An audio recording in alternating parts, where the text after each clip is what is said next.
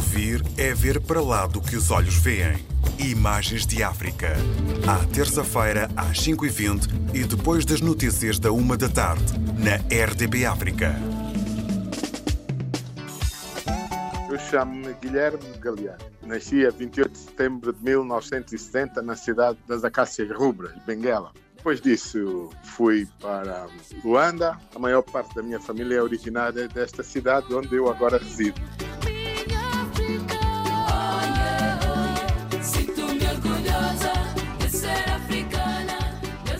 Capital da República de Angola e capital da província com o mesmo nome, é a maior cidade do país desde 1627.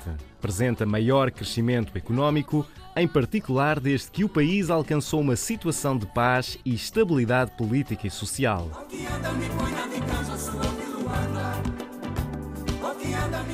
Uma cidade que gosto particularmente, com alguns senãos, mas eh, não existem sítios perfeitos. Este tem uma vantagem que eu considero bastante importante: cosmopolitismo. Conseguimos aqui encontrar nesta cidade com cerca de 8 milhões de habitantes gente das mais diversas origens, de um pouco de todo o mundo, envolvidas num chamado caos organizado.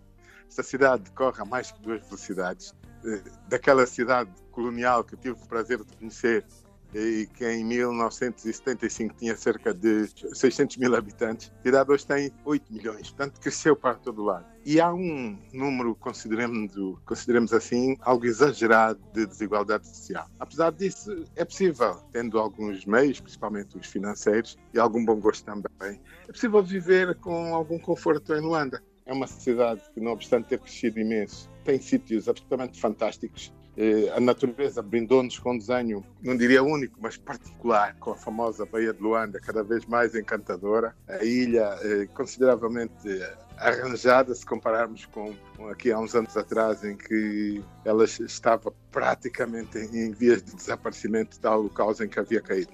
Felizmente conseguiu recuperar-se.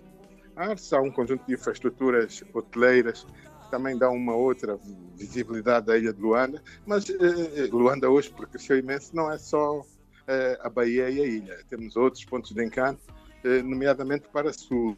Estou-me a lembrar, por exemplo, da fabulosa praia de Cabo Ledo, tem encantado uma infinidade de, pessoas de outros eh, quadrantes, de outros planetas, chamamos assim, que aqui, por razões de lazer ou profissionais, eh, eh, vêm, vêm parar e que têm a oportunidade de conhecer uma praia que, além da beleza natural, ainda oferece a possibilidade de fazer uh, surf.